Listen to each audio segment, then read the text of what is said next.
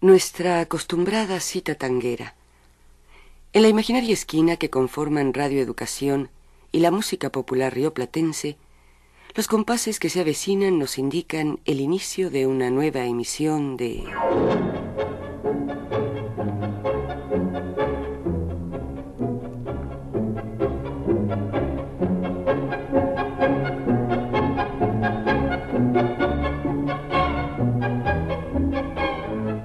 Buenos Aires, hora tango.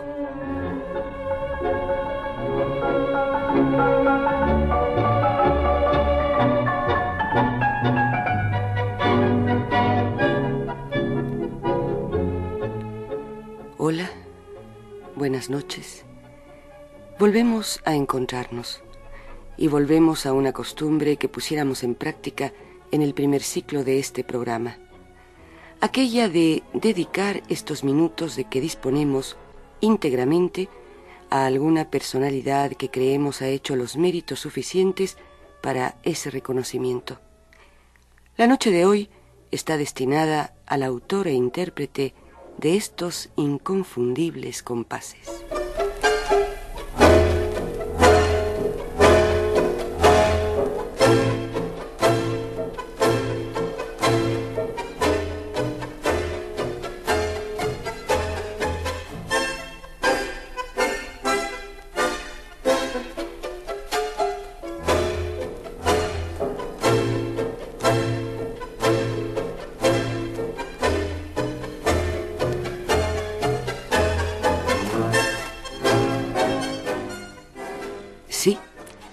Realmente son inconfundibles estos compases.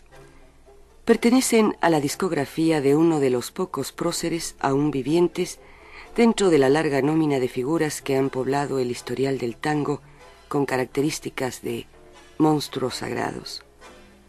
Osvaldo Pugliese, el mismo que ha cumplido más de medio siglo de talentoso aporte a este género, no obstante haber creado lo que siempre se dio en llamar estilo Pugliese, perfectamente reconocible, estuvo y está al servicio de una constante innovación instrumental.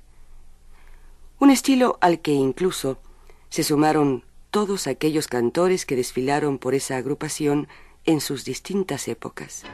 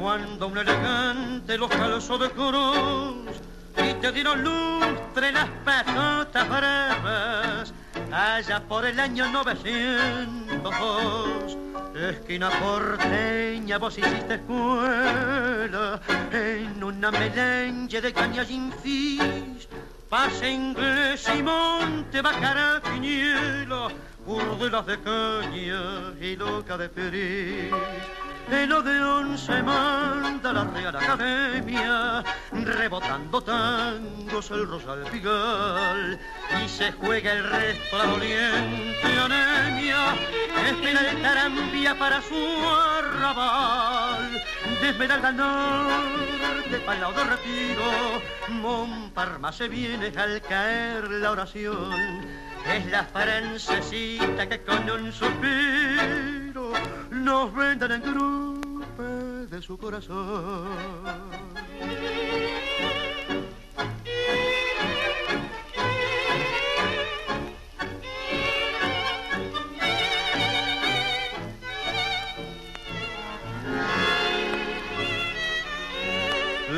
glosa en poema Carlos de la Púa Pascual fue tu amigo fiel.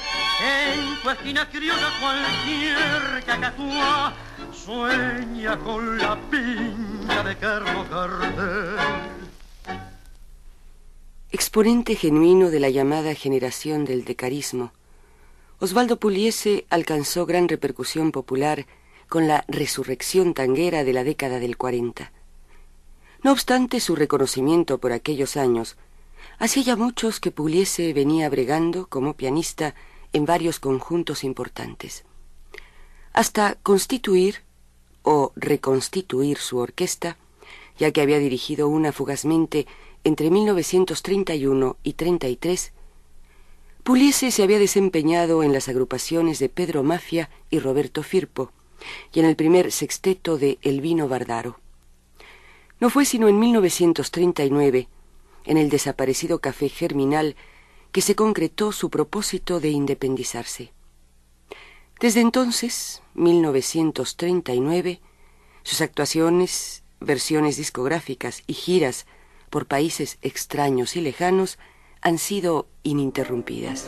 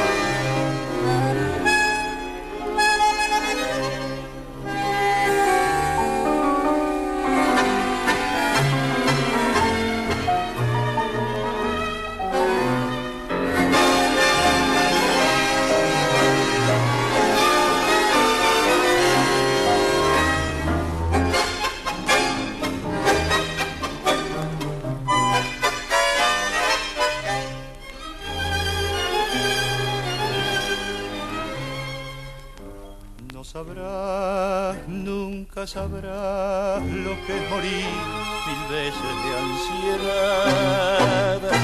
No podrás nunca entender lo que es amar y enloquecer.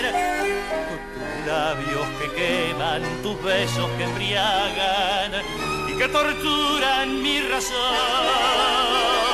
Sed que me hace arder y que me enciende el pecho de pasión. Estás clavada en mí, te siento en el latir, abrazador de mis sienes. Te adoro cuando estás y te amo mucho más cuando estás lejos de mí. Así te quiero, dulce vida de mi vida, así te siento solo mía, siempre mía tengo miedo de perderte, de pensar que no he de verte. Porque esa duda brutal, ¿por qué me habré de sangrar si en cada beso te siento de pasar? Sin embargo, mi atormento, porque en la sangre te llevo y a cada instante, febril y amante, quiero tus labios besar.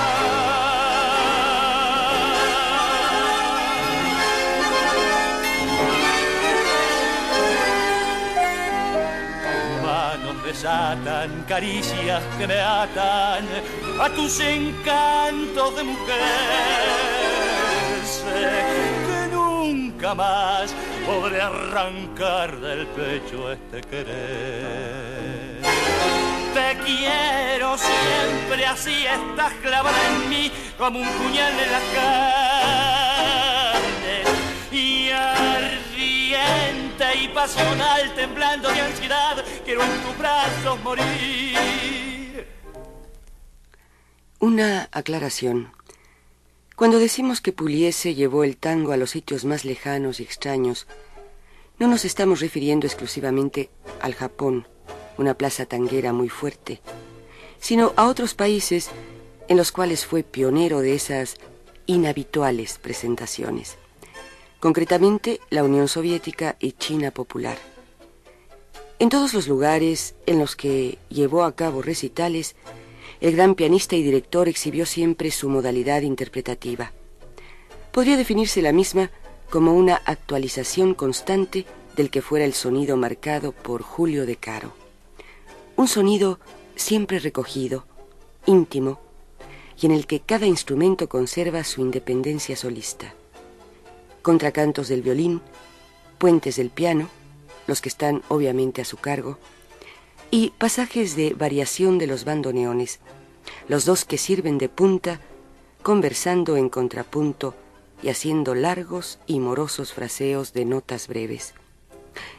Y, por si esto suena como excesiva palabrería descriptiva, ahí les va una muestra inequívoca, mucho más elocuente, por supuesto.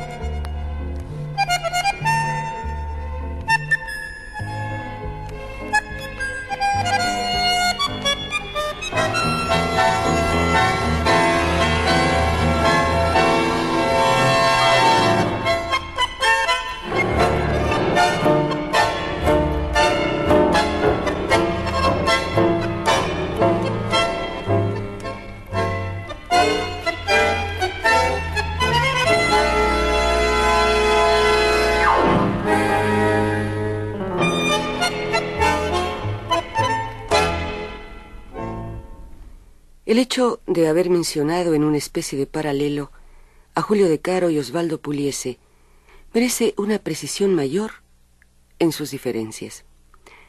La distancia entre ambos radica en la mayor importancia rítmica de Puliese, ya que el eje de todas sus versiones está constituido por el hecho de prestarse a ser bailado, un hecho netamente rítmico.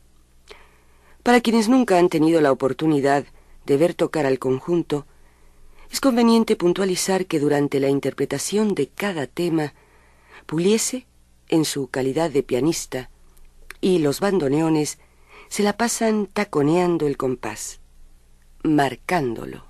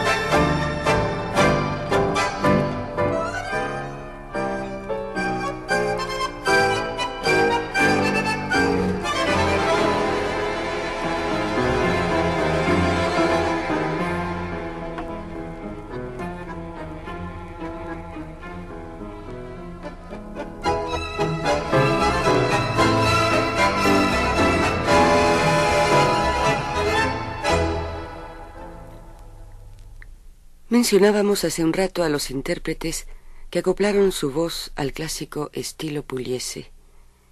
Todos ellos amalgamaron admirablemente sus intervenciones al resto del conjunto, convirtiendo aquellos temas cantables en verdaderos éxitos de complementación. Todos ellos lograron integrar su estilo a la modalidad de Pugliese. Ya hemos escuchado a dos de los que desfilaron por la agrupación, Miguel Montero y Alberto Morán. Aunque hay otros nombres igualmente válidos que bien podrían figurar a manera de ejemplo de esta integración vocal orquestal, completamos la trilogía con Jorge Maciel.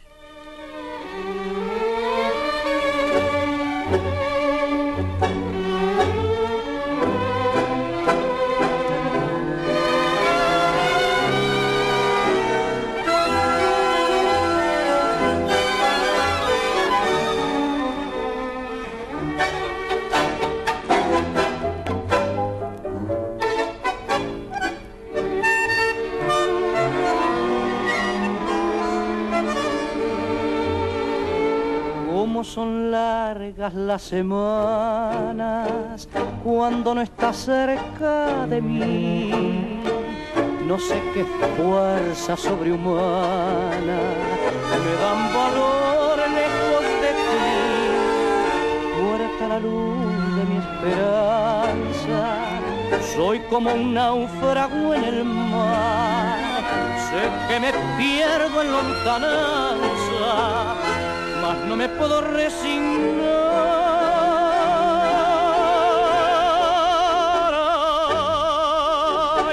Qué triste recordar después de tanto amar esa dicha que pasó.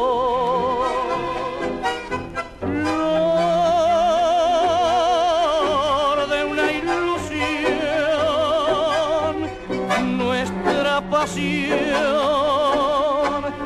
marchitó.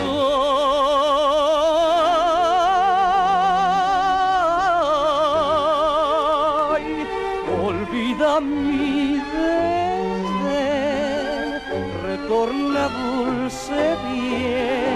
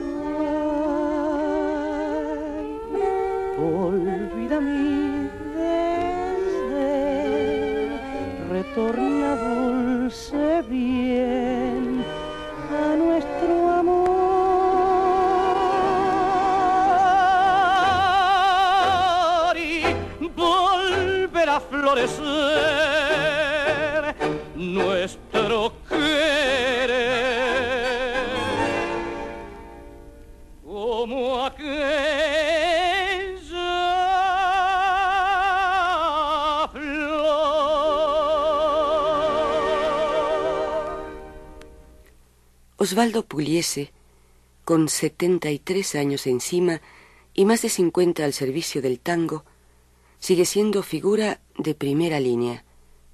Y de las pocas que quedan, de las que han transitado por las etapas de vacas gordas y vacas flacas en su historial. Sigue tan animado como siempre al frente de su orquesta, que dicho sea de paso, es un ejemplo real de cooperativa entre sus integrantes.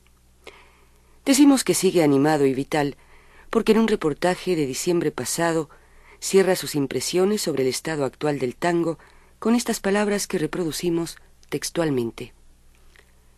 Nosotros siempre sostuvimos que el tango es expresión del pueblo argentino, como parte de la música nacional y popular. Por eso no abandonamos nunca su cultivo, porque siempre supimos que en la medida en que la conciencia del hombre joven se despierte, tiene que caer inevitablemente a navegar en nuestras aguas.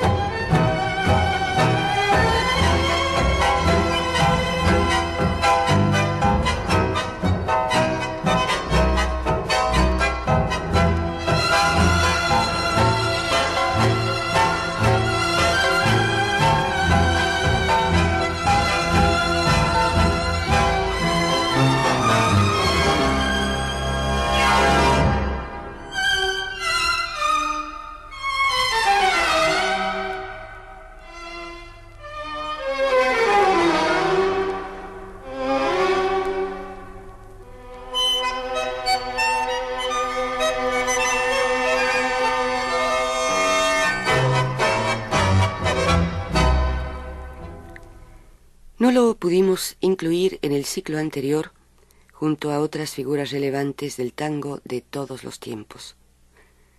Por aquello de tarde, pero seguro, creemos haber saldado nuestra deuda con Osvaldo Pugliese con la emisión de esta noche.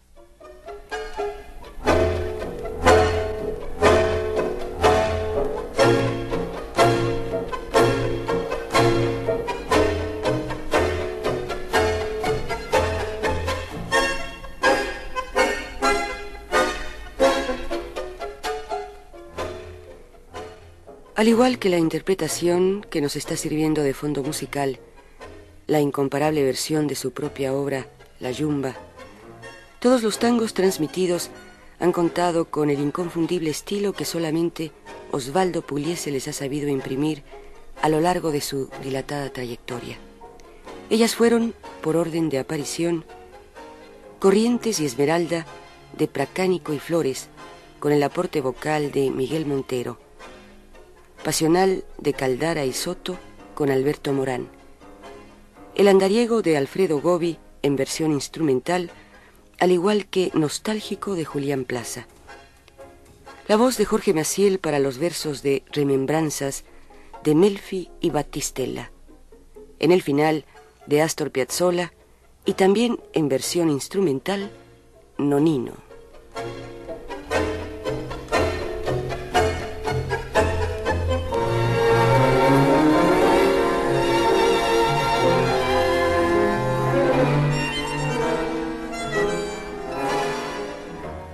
En la realización técnica del programa de esta noche, el ingeniero Guillermo Lagarda. En los libretos y selección musical, Mauricio Nower. La voz conductora y la realización de Pilar Orraca. Todos retornaremos en una semana por este espacio de radioeducación cuando los primeros compases nos indiquen el inicio de esto que hemos dado en llamar